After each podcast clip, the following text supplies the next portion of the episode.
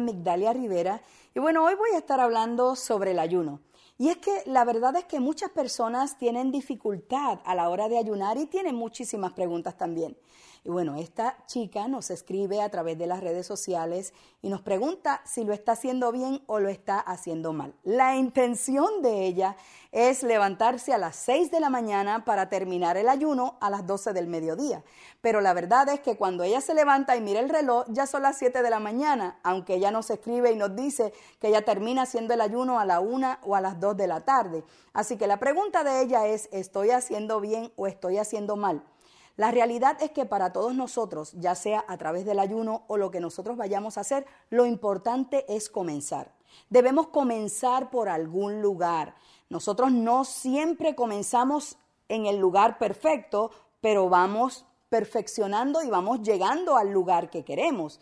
Hay muchas cosas que yo he hecho en mi vida que no las comienzo perfectamente, pero ya cuando termino, a la larga, lo voy haciendo ya como debo hacerlo. Así que debemos comenzar por algún lugar. Nadie te va a juzgar, no te debes juzgar tampoco porque te levantaste un poquito más tarde.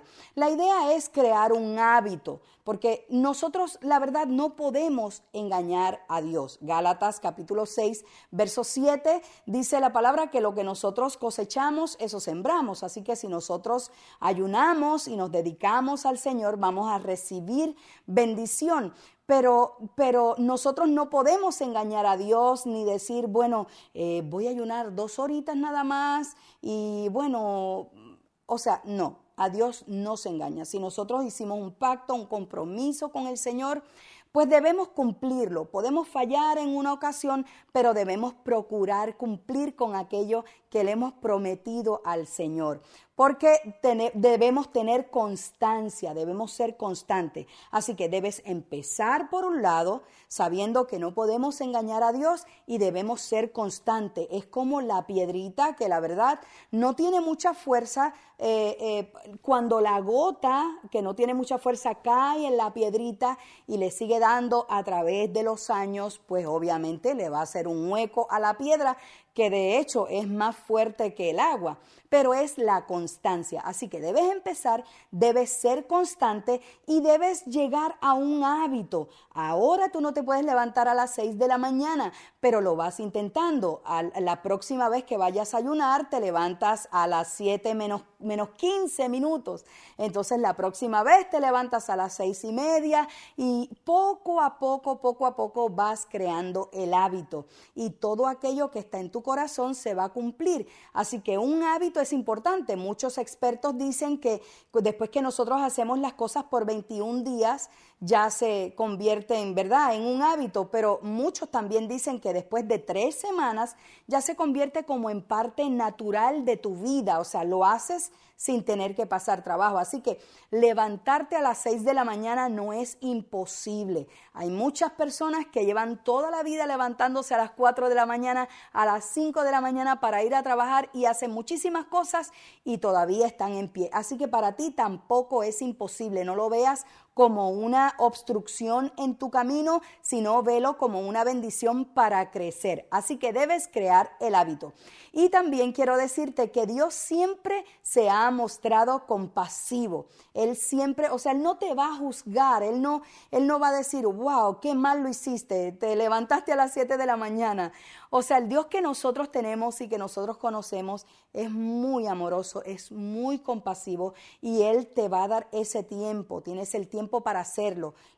Por eso te comenté al principio que no lo podemos engañar. Él te va a dar el tiempo que necesitas para hacerlo, pero no lo vamos a engañar, vamos a llegar a eso. Si puedes leer Lamentaciones capítulo 3, versos del 22 al 23, sabemos y nos vamos a dar cuenta que su amor y su compasión nunca se agotarán, siempre estarán con nosotros. Así que Tienes una meta por delante que no está mal, es bueno tener metas por las cuales nosotros debemos seguir porque vamos aprendiendo. Si nosotros creemos haber llegado ya a lo máximo, entonces estamos aceptando que no vamos a aprender mucho más. Pero tienes una meta por delante que no es difícil, levantarte a las 6 de la mañana y hoy lo estamos aplicando al ayuno, pero esto lo puedes aplicar a muchas áreas de tu vida también. Así que yo declaro para ustedes, aquellos que tienen preguntas sobre el ayuno, Continúa haciéndolo, sé constante, haz un hábito